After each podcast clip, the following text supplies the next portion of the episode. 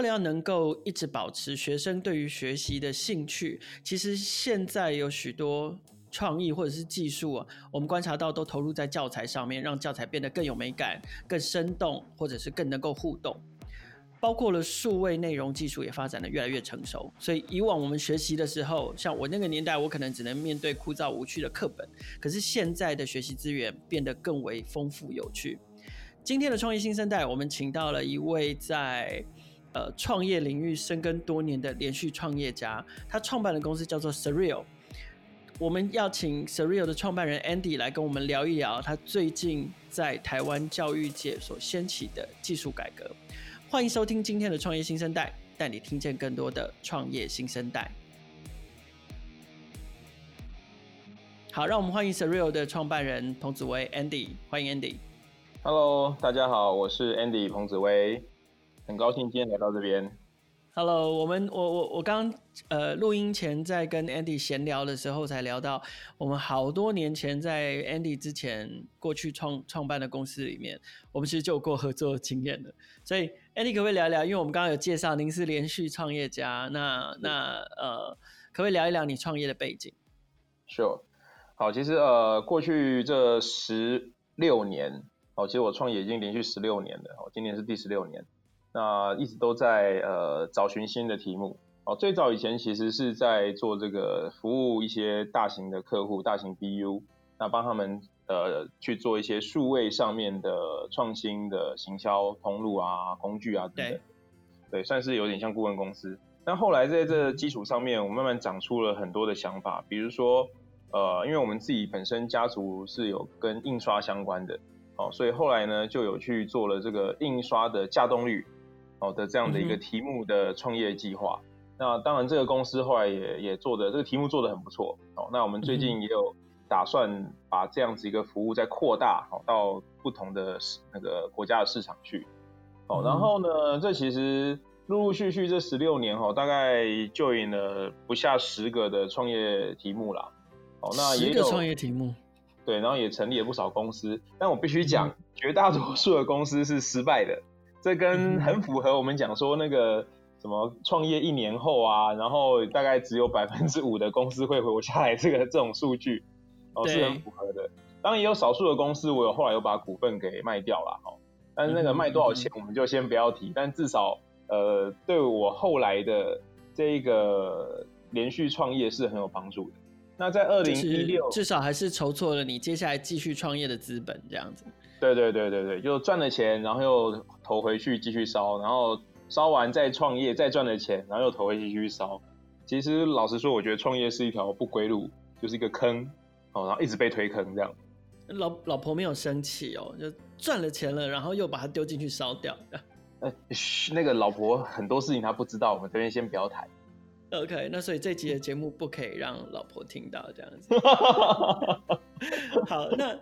OK，那那因为你你刚刚说十六年，你大概做了至少十个题目，那呃，对对为什么那那最后又为什么转到 Surreal 这个题目？可不可以聊聊 Surreal 这个题目？哦，是，其实，在二零一六年哈，我们受这个科技部的这个这个，我们有获一些奖项，然后后来去了科技部，然后有一个计划去去训练这个戏骨创业家的这个能力。那回来之后，其实我们就在想说，其实。呃，亚洲甚至比如说台湾或者甚至亚洲，还有很多题目是没有被满足的。那时候就兴起说，我是不是应该再开一个新的项目这样？后来在公司内部的讨论之后呢，就有伙伴们提出说，嗯，你这个十几年前在创业之前，其实曾经是老师，哦，因为我曾经在补教界教过书，那就在问说，那是不是我们来做教育这个题目？哦，当然大家都会想，觉得说教育全世界最难创业的题目有三个。哦，在二零一六年的时候，第一个教育，对，然后第二个那时候 VR 刚开始，所以很多人不知道，大家就觉得这是一个坑，然后再来呢，就是要做生意，business model 也就是做 to B 的生意，对，好，然后最后我们定义我们的 business 就是 VR 教育，然后先走学校吧，对，我就把全世界最难三个题目 mix 在一起，就变成我现在三个坑，对，三个坑通通放在一起，变成一个超大的坑，这样，是是是，但是我必须讲。为什么这会是很难？因为如果没有人去克服在教育上面的困难点，那说真的，台湾也许不止台湾，亚洲很多的这种所谓要对教育贡献到下一个阶段的这件事情，永远不会有人去试着突破。是。那我期许的是，我们可以成为第一个掀起这样子技术改革突破的单位。就是从产业的角度来看，就是呃，如果要做产业的革新或者是呃演进，其实总是要有人。带头开始做，然后对对对对对，从基础工程开始推动这样子。是是是，所以其实你看，我们二零，我们公司算是二零一七年开始成立的。那当时其实我跟所有的这个伙伴们，我就讲，我说我这个 project，我至少烧钱烧五年。嗯哼，哦，至少烧五年。那当初真的不能让老婆听到。对，当初原本设定的是说，我要五年要烧掉至少一百万美金啊，当然现在已经超过两倍多了这样。哦，所以对，这绝对不要让老婆知道。但是这个其实就是一个决心啊，就是说我不管无论如何，我要让这个 project 延续到二零二二，我要看到它到最后长出来的成果是什么。那当然我们现在目前算是小有成绩，嗯、那对教育也稍稍，尤其台湾教育，我认为是稍稍有一些贡献的。OK，对，是稍有些贡献。这曾经有一个校长，呃，其实可以提啊，就是目前现任北一女的校长，叫陈志远陈校长。好，他那呃一七年、一八年的时候，还在那个和平高中时任校长的时候，然后他有一次我们在某个会议上面见面，他就跟我讲说，那个 Andy，你一定要持续坚持下去。哦，为什么？嗯、他说他当老师、当校长哦这么多年了，哦都已经当到哦接下来快要退休了。他说他没有看过任何一个教学工具，就像我们这样子的一个服务平台，能够让学生脱离学校跟老师，老师在上面讲课这种私塾的方式，没有任何一个方法能够像我们这样子脱离那个环境。他说这个是他们当老师梦寐以求的一个教学方案。他说拜托你一定要坚持下去。这个我听了你知道有多感动吗？超感动的啊。对我，所以我一直坚持说我要。反正就是继续烧下去嘛，嗯、对，让至少让台湾的学生，让台湾的老师，我们有个机会看到教育真的是可以被改变，OK，教学是真的被改变，可以被被改变。对，所以我我们听呃，Surreal 这个名字叫做超现实嘛，对，对，所以基本上它 base 的技术基础是 VR，是，对，对，然后刚刚已经听到了这么。这么感动的使用者的回馈，会就让我们很好奇，就是说，那 Surreal 呃这个技术应用在教育的面向上面，它叫它叫做 Surreal Education。那这一套这一套的服务，那它呃刚刚 Andy 有提到说，我们主要是要针对针对学校提供服务。那针对学校里的里面的谁？有老师，有学生。嗯、那是我们是提供给老师，但是最后服务的对象是学生吗？然后他服务的内容是什么？可不可以请 Andy 跟我们深入的分享一下？好好，其实我们的目标，我们有一个 slogan 哦，非常简单，嗯、叫 Learn Better in VR，Teach Better with VR。哦，就是在、嗯、不管你是学习学呃教书端或是学习端，其实在 VR 里面你都可以得得到更好的待遇。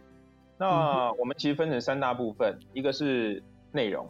好，因为我们知道所有教学一定要有教材跟教学方法，对。好，然后再来第二个是平台，我们收集数据，哦，收集所有的使用者，不管是学生的学习资料，或是老师他需要去看到所有现场的学习的状态，这是平台的功能。那、嗯、第三个呢，其实我们提供另外一叫 VR Lecture，就是类似像 VR Classroom 这样。好，那这个产品会在明年的第二季推出。那这三大面向其实它就构成了整个 Surreal Education。那里面其实目前好在学校端，当然我们是 sell 呃 sell to 这个 school，就是我们卖给学校，在学校端他们可以使用的其实最简单的概念，我们认为哈 VR 这件事情其实要进入到一般人的消费者，他的可用这一件事情是很重要的，因为所有产品其实都有三个步骤嘛，一个是可用、好用、爱用。那怎么样可用呢？就是基于老师他们现在能已经习惯的这种模式。使用者习惯模式去创造他们的需求，所以我们第一个步骤是什么？教学上面一定要有的，叫做教学的教具。所以我们的第一个产品叫做教具库啊，我们就把这个从国中、国小、高中，就我们讲的这个一到十二年级所需要的各各个科目，大概九个科目里面的两千多项的教具教材，哦，都放进去。对，需要被 VR 化。我跟你讲需要哦，不是全部，嗯、而是需要被 VR 化的。嗯 okay、我们把它 VR 化，同时在上面加了非常多的功能。就是你如果只是拿到一个模型，你上面很多功能是没有的。但在 VR 世界里面，你可以把模型整个展开，你可以让火山喷发，你可以让老师旁边加上图文说明，可以有影片说明。那我们就做了这样一套呃非常 fancy 的教具教材，叫做教具库，提供给学校去买。那因为我们知道这个学校有财产的这个 这个叫什么呃编列哦财产，他没他没办法在那在在 VR 教具上面贴财产编号哎怎么办？呃没关系，头盔贴财产编号就好了。因为 OK 教具教材哈，通常我们以前那个学校都有个习惯，有没有？买第一年的时候学生用，第二年学生就不能用了。对，因为学生的这个破坏力跟想象力都无穷。对，呃所以第二年基本上教具就坏掉了。对，所以如果今天教具是虚拟的，它用了一年之后，第二年教具不会坏啊。那可是 headset 坏掉怎么办？headset 坏掉，那就是再买嘛。OK OK。帮硬体硬体厂商打广告一样。嗯哼，对啊，但但更新，但至少还对更新 headset 不用更新所有的教具这样子。对对对，那一个 headset 里面，它就一个头盔里面，它可以有数百个这种教具。那学校也不用一直开采购案，其实我们就是以一个很经济实惠的价格提供给学校，让他们在这上面一直使用。嗯、那对我们来说，其实我们收集使用者反馈，我们的内容、我们的教具教材教法可以一直在做更新迭代。嗯、所以呃，anyway，这是我们第一个学校老师其实都是非常的，尤其自然科跟这个数学科哦两个很大的科目，对，那老师们都反应非常的好。那目前。呃，包含这个产品跟我们另外一项学英文的产品，哦，大家在今年的年底，嗯、我们在台湾有采购的学校数量就会正式突破 ten percent。哇哦，对，很不容易耶，因为因为学校其实它就是一个又像传统产业，又像公务机关的的 B 端客户，所以。呃，除了又是传统产业，然后又又像公务机关，又有一些采购流程，然后又有法规，然后还有家长的压力，还有学校的经费，然后还要看学生喜不喜欢用，它其实还蛮难挑战的。你们能够突破百分之十的这个市占，呃，非常的不容易。谢谢谢谢，这当然是这个全体同仁们的努力啦。但是我必须要讲啊，刚、嗯、好我们也搭上这个一零八课纲的顺风车啦。是。对，刚好台湾也兴起了一股一零八课纲的风潮，那一路从这个前面的 Maker 哦，然后到现在一零八课纲所谓的阅读素养哦，再加上前面其实有一群这个呃身先士卒的教育科技改革者哦，对，那他们的努力之下，那我们刚好在这时候顺势的推出这样的服务哦，就差不多可以帮助蛮多的学校解掉他们在教学上面的问题。对，OK 对。那呃，因为我我我们刚刚这样大致上理解，就是说，呃，Surreal 这个服务它所提供给给学校还有老师，然后最后延伸到呃学生教学上面，不，也就是说，不管是不管是教育者或者是被教学者，他们都能够透过这样的技术受惠。然后，而且听起来，因为因为都把这些教具数位化的关系了，所以其实在呃，成本上面的压力对学校来说也不会太大。那但是使用情境可不可以帮我们说明一下？比如说今天假设是一个老师，好，那老师，呃，我我觉得我们不要拆开来好了，就是从老师到学生，结合了 Surreal 这套系统。那假设他是自然科学的老师好了，那他的教学过程是什么？然后学生的那个学习过程是什么？好，其实我们这有个标准化，我大概用三十秒来描述。简单来说呢，就是三十秒，老师。对，好，我们先马上开始。哦，老师只要有平板电脑或是他的电脑，老师可以控制全班的头盔。然后学生戴上头盔之后呢，可以呃一人一组教具。然后没有头盔的同学，因为通常可能学生不会一人一组，可能两个人或三个人一组，那一个头盔。没有头盔同学就看大荧幕。老师在操控这些教具的时候，通通全班的学员都可以看得到。嗯哼，就这样。然后同时呢，呃，除了刚刚提到教具之外，我们有英语学习。那我们英语学习甚至更更直觉式的是结合了电竞、直播等元素。好，所以呃，我们曾经有有一个数呃案例是这样子，我们在十个这个偏乡的学校，我们去进行的试教。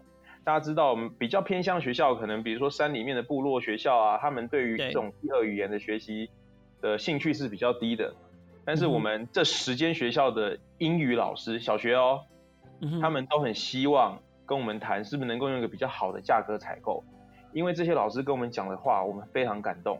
他们说，从来没有一次英文课是全班学生闹哄哄的吵着要来解题。要来背单词，嗯，就他们争先恐后的想要投入。对，因为我们这是结合电竞跟直播的一个英语学习的，叫英语小斗士，两个同学一起去答题，然后呢可以直播在教室的荧幕上面，投影片上面。对，那学生基本上一开始玩的时候都起笑了，是就有游戏化跟竞争的过程。对，全班都醒来。对 对。对，那老师，我们当然是希望说有这样子，就是看到除了好用、可用之外，还可以进入到爱用、好用。对，我想我们这方面的经验是很足的，就像英文版的一字千金这样的哈。啊呀呀呀呀呀！你可以这么说，就差一个曾国成站在那里这样。OK，所以这个是可能不能让郑国成进到学校里面去。对，那个可能就会拉高你们成本了。OK，好，那那呃，我我想问一下，那那个头盔是必须的吗？因为刚刚在提在台提的过程中有提到说，那也还也可以看没有头盔也可以看大荧幕。那对呃，如有有有头盔跟没有头盔，它的差别是什么？呃，事实上我我个人认为没有，当然我们的设计是没有头盔也可以使用，因为现在目前大部分学校都有这个电子白板。哦，所以你可以透过大荧幕，老师可以用触控的方式去解说，有点像我们现在看那个气象报告的时候，哦，主播在播气象的方式。但是有头盔的话，事实上效果更好，因为学生看到的是三 D 立体的教具。哦，那我们其实，在某些科目的教具教材上面，它必须要有深度的立轴才能看到。呃，比如说我举个例哈，为什么那个肝其实是在胃的前面？大家觉得胃痛，哦，但是你实际手去摸肚子的时候，摸到的下一层是肝。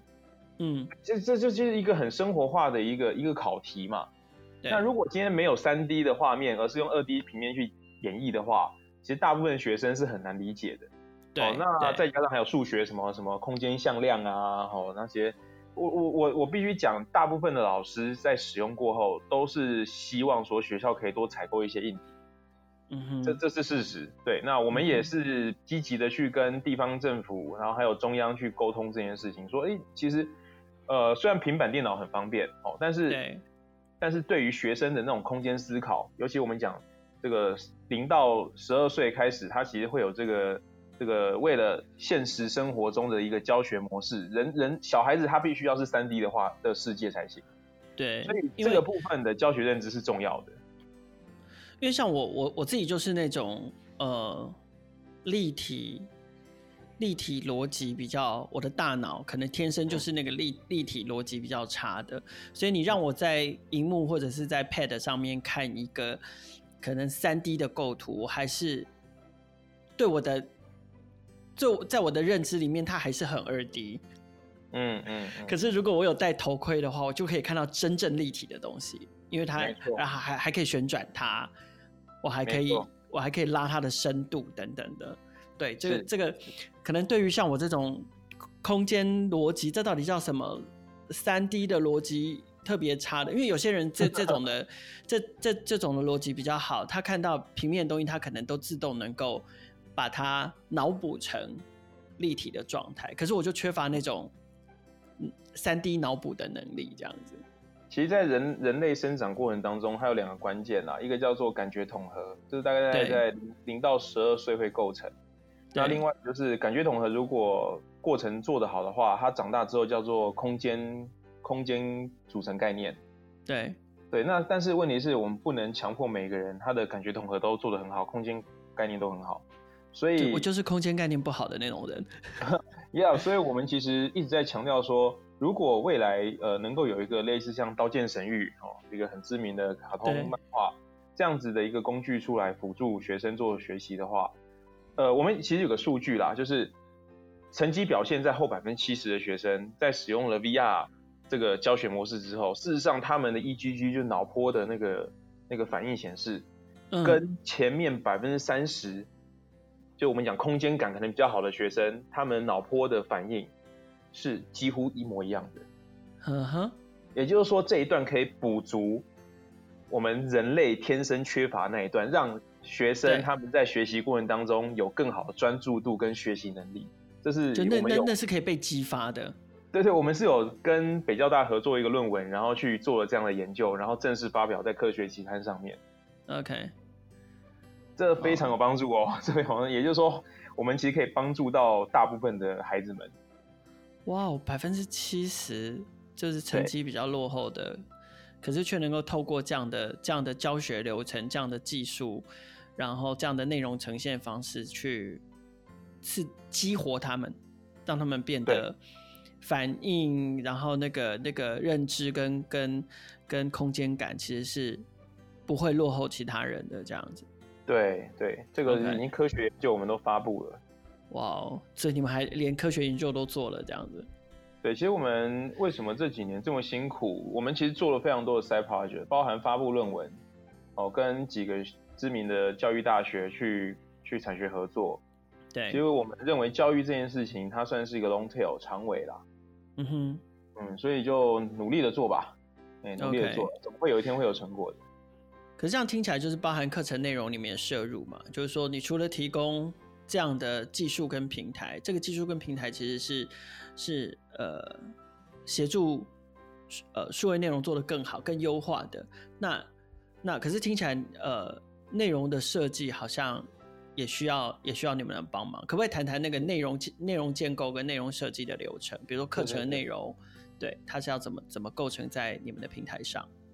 其实我们一开始也不知道教育跟 VR 要怎么结合，所以在一七到一八年，我们做了非常多 try and error。那也烧了不少的这个资本额。那到了一九年开始，我们慢慢抓到方向，那就开始建构出了几个蛮成功的产品。呃，这过程当中，其实到后来，我们加入了非常多老师们的意见。哦，那甚至有很多是第一线的老师，他们提供给我们一些教学方法。哦，所以其实我为什么说台湾其实是一块宝地？哦，就是在台湾的老师，除了他们自己会自己觉得说我今天就是要教学教得好之外，事实上，大部分老师也非常 open mind，愿意跟我们谈分享他们的经验，谈谈他们的教学教学理念，甚至于看完我们的产品之后，会主动的跟我们联系说，哎，我想要提供我的意见，哦，那有没有什么可以合作的方案？所以事实上，在我们的教具或是我们的英语教学，哦，里面有非常多都是第一线老师他们写出来的剧本脚本、情境设计，对。对，那我也很感谢这些老师们，所以其实大部分的内容我们都有回馈给学校，就是比如说这个学校老师有和帮助我们，我们就送他们几套教具教材这样。所以这个部分，我想我们未来也还是会继续用这样的模式在开发课程。所以老师的角色事实上是不可或缺的，是不可或缺的。那全世界，我认为台湾的老师真的是呃不只是专业，而且是又热心。对。对，这个是我们在台湾.或者是我们接下来如果要到全世界去，一个很重要成功的关键。因为我我想很多老师他们自己也有很多的理想，或者是很有很多很想要做的事情，只是呃在他们的工作历程中或工作环境里面缺乏了像 Surreal 提供这样的解决方案，可以帮助他们去实践他们他们理想中呃教育想要做的事，所以。我我觉得也刚好，我我觉得也是因为有这样的技术跟这样的平台应用出现在他们的的生活、他们的工作场景里面，那刚好符合他们真的想做的事，所以这也是为什么他们愿意这么热情的投入。是我们真的很感谢这么多科目的老师啊，自然科啊、数学科啊、英文科啊，哇，真的很感谢他们。不过我们也是讲抛砖引玉啦我们先这个身先士卒，因为 VR 的这个。开发工具还不是那么的成熟，所以等到某一天老师们可以自行开发的时候，嗯、再回过头来看看我们，呃，这么早期就已经抛出来这些课程内容，我也希望他们可以以此为标杆，然后去开发同样高水准的教学的这些 VR 教材。对，这当然是我希望总有那总会有那么一天的。OK，好，那那呃，你们会有海外的计划吗？因为我们前面提到了这个题目是三重坑，就是 VR 教育 To B，然后如果我们再加上一个要出海，OK，听起来好像好像会是四第四重的坑，因为我觉得教育这个领域要对任何国家来说要接受一个外来者，嗯嗯嗯。的进入，我觉得听起来好像阻力不会太小。所以，然后再加上呃，你们还可能得用不同的语言，然后，然后去帮帮他们建构不同的教育的内容。呃，海海外发展的计划，Surreal 目前呃已经到哪一个阶段了？对，呃，其实我们的确是有到海外的计划。我们目前当第一站在台湾，但第二站我们其实锁定的是整个东亚地区。哦，所以呃，目前我们其实在日本，在中国。啊，我们其实都有呃合作的经销商，那这包含香港，然后新加坡等比较呃，我们讲比比较已开发国家的范围，我们也会赶快在今年的第三、第四季就会进入。嗯哼，再来就是说，虽然各个国家它的教育哈，因为我们讲教育其实是一个国家政策，那同时它也是一个各国的文化会有所差异。那我们的教具教材，就是我们发展的内容，其实大部分是针对全世界通用的知识点，所以流对流通到其他国家，不会说我今天，呃，我今天做了这个细胞，哦，到了日本，到了这个阿拉伯，它就不会变细胞，它就是另外一个，不会，它还是细胞，它还是细胞。对对，所以我们针对是比较 genetic 通用型的知识点去去设计的。那另外像语言学习这件事情啊，我们不只是做英文啦，因为我们做的这个 spelling 英语小斗士。它可以除了学英文之外，它未来也是一样可以学中文，它可以学这个日文，只要是能够拼音的，基本上它都可以学。所以到了日本，嗯、我们教授的叫英语小斗士，但是比如说到了这个呃越南，我们可能就让他学韩语小斗士、日语小斗士。对，只要当地他们有什么需求，我们的版本其实是可以呃迅速的做出改变的。那英文版我们本来就是已经是呃算是预设的。哦，所以其实我们在一开始产品设计的时候就已经有出海的准备。那当然各地方我们都有呃不错的经销商通路，现在目前都在正在洽谈当中。所以今年的目标当然是希望把这些经销商通路全部签完。哦，那我们也开始进行海外 BD 的部件跟通路的部件。所以第二阶段大概就是今年了，今年我们应该会全部完成。那再来就是明年，明年当然就是更大的一个市场的目标了。可是疫情的影响怎么办？呃，事实上，对我们来说，疫情影响可能不大，反而是推波助澜的一个好工具。对，呃、我们对于数位化这件事情，是是是，当然，我们第三阶段的产品即将就要开始，呃，可能明年我们就正式发布。也就是说，它会是一个类似像 VR Lecture、VR Classroom 的一个产品，那去解决掉现在目前呃非常多的，不管是呃个人教学也好，或是补补习班或学校教学也好。他们有这种真正需要远距教学的这个需求，那我们就会跟几个比较大的头盔开发商、系统商哦去合作这样的产品。那未来我们也会把这个产品变成标配，那让有需求的国家地区他们都可以买得到。嗯哼，这个应该很快啦。其实我觉得疫情对疫情影响对于教育这样刚性需求来说，其实可能只是换个形式而已。只是换个就是就是希望可以让它变得像跟呃数位机上盒一样普及.然后大家就可以在家就可以用用 VR 头盔，然后进行远距的，然后生动的数位化的教学服务这样子。就是就一直教室里面有二十个同学，但是全部人都是都是 Avatar，大家都是在戴头盔在里面互相互动这样。对对对，其实已经开始了，已经开始了。对对对，但是但是希望就是整个可以变得更加普及化这样子。对，那我们其实期待的是五 G 要赶快部件了。哦，对对对，这也是一个很关键的因素。对，疫情也加速了五 G 的部件，所以对我们来说，其实算是，嗯、呃，我们不会去负面看待这件事情，我们反而会更积极正面去看待这件事情。OK，好，那可是我们刚刚有聊到，其实 Surreal 这这这个解决方案，呃，它用在教育上面叫做 Surreal Education。那其他的发展呢？就你跨到其他领域，哦、跨到跨到 Health，跨到其他领域。有没有什么什么计划跟安排？可不可以也跟我们简短分享一下？OK，其实我们呃 Surreal 上面目前有 Education，那我们在今年年底我们会推出 Surreal Healthcare，哦，那基本上是针对于呃全世界越来越快速的人口老化这个问题。那台湾其实到二零二五年啊，大概就有四分之一到三分之一的人口哦会呈现大概在六十岁以上，也就是说我们我们台湾会变成全世界最老的国家。那当然我也是为了我自己着想啦，所以呃二十年后我也差不多快也差不多六十岁了，好，那我也要为自己着想，所以呃我们基本上就发展出这样子一个产品系列。那目 Surreal 呃 Surreal Healthcare 当然也是用 VR 的这个手段。然后去解决掉长照里面的一些痛点。对，我们大概在今年年底就会正式发布这样的产品。那也跟台湾的这个国健署啊，或是一些医疗机构、哦教学医院，我们也会正式的在一些点上面去布建。所以大家可以期待一下，嗯、真的可以期待一下。OK，可是说不定就是因为透过像这样的解决方案去去面对跟处理人口老化问题，说不定二十年之后。你可能在呃平均年龄层里面也还算是年轻人。